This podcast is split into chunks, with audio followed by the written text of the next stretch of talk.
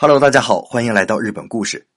渡边部长啊，曾经是我的领导公司的高层，他是土生土长的福冈本地人，后来去过美国，也去过欧洲。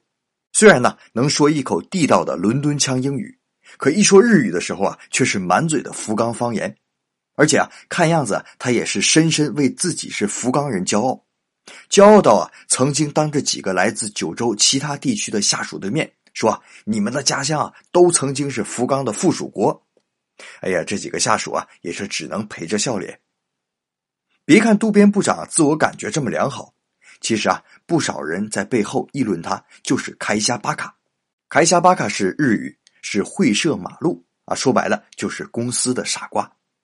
这个傻瓜可不是说他真傻呀，你想啊，能做到公司高管的，那哪里有傻瓜呀？这个开虾巴卡呀。是指那些在公司的既得利益者，虽然也很努力工作，工作能力也很强，可他们的工作重点是为了维护自己的利益，为了保护自己的那一亩三分地。比如说渡边部长吧，虽然呢该他批阅的文件他批阅，该他会见的客人他会见，可除此之外啊，他整天就是坐在电脑背后，偶尔呢我路过扫过一眼，不是在玩扫雷，就是在玩蜘蛛纸牌。按我的另一位领导的评价，那就是他的工作已经很游刃有余了，但是他也丧失了创造新价值的能力。所以啊，他现在所做的一切都是如何巩固自己的既得利益。这种情况其实在日本是很常见的，比如一家公司的社长离任之后，不是赋闲在家，而是成为这家公司的会长，然后会长之上呢还有特别顾问。这个特别顾问呢是前任社长，那前任社长的前任社长呢叫搜当压库，叫香谈义。这个其实和特别顾问差不了多少。这其实啊就是既得利益集团想尽办法在和公司挂钩，想尽办法在保护自己的既得利益。日本这个社会啊，有的时候比起个人能力更重视他所在的组织。当然了，这也是全世界哪个国家都有的通病。大家的逻辑啊，可能都是这个样子的。因为你的组织牛，所以能在这个组织中的你一定也是牛的。这个在一开始啊，确实可能是这个样子的。不过大企业套路多，一旦你熟悉了这个套路，也就会钻进这个套里，变成既得利益者。比如索尼公司啊，曾经有一段时间呢，索尼公司采用员工工作评价制，结果一段时间之后，所有的员工不再创造新价值。而是专注于工作的评价，因为这个，索尼还曾经一度陷入困境。再比如啊，我们有的时候看日剧，会看到比较妻管严的日本中年男人，在家里啊受妻子和女儿的欺负，当然了，也有性格懦弱的一面啊。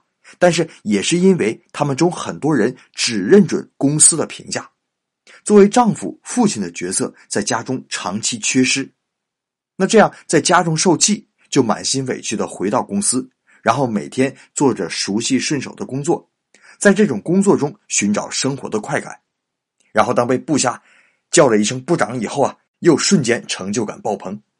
大家看我说的这一幕，是不是在日本的生活剧当中好像都似曾相识啊？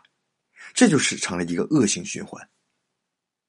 我还听说过这么一个段子啊，日本老人呢退休之后都愿意出国旅游，而且啊是坐游轮度假的那种。一开始刚上船的时候啊，大家都还比较拘束。等过了几天以后啊，都熟悉了，几个老头就开始按退休前公司的大小、职位的高低互相称呼排顺序。然后呢，最小公司的职位最低的那个老人家就负责给大家跑腿儿。这就是中毒太深了。那再回来说我们的渡边部长，前几天呢他退休了，听说啊在家里面闲得厉害，准备拿着退休金投资理财产品。找了个银行经理来家里，银行经理进门之后啊，一个深鞠躬，然后拿出纸笔，一脸谦恭的聆听渡边部长的职场经验。渡边部长是老怀大慰啊，拉着经理的手啊，从中午一直聊到天黑。临走的时候啊，银行经理一副获益匪浅的样子说：“哎呀，您的职场生涯真是太精彩了。”最后呢，轻描淡写的说了一句啊：“那就考虑一下我们公司的理财产品吧。”也许啊，是渡边部长真是看好了这家银行；也许呢，是过足了嘴瘾，结果大笔一挥，一半的养老金就买了理财产品。当然了，后来赚没赚到，那就不是我该知道的事情了。好了，这就是今天我带给大家的日本故事，咱们明天再见。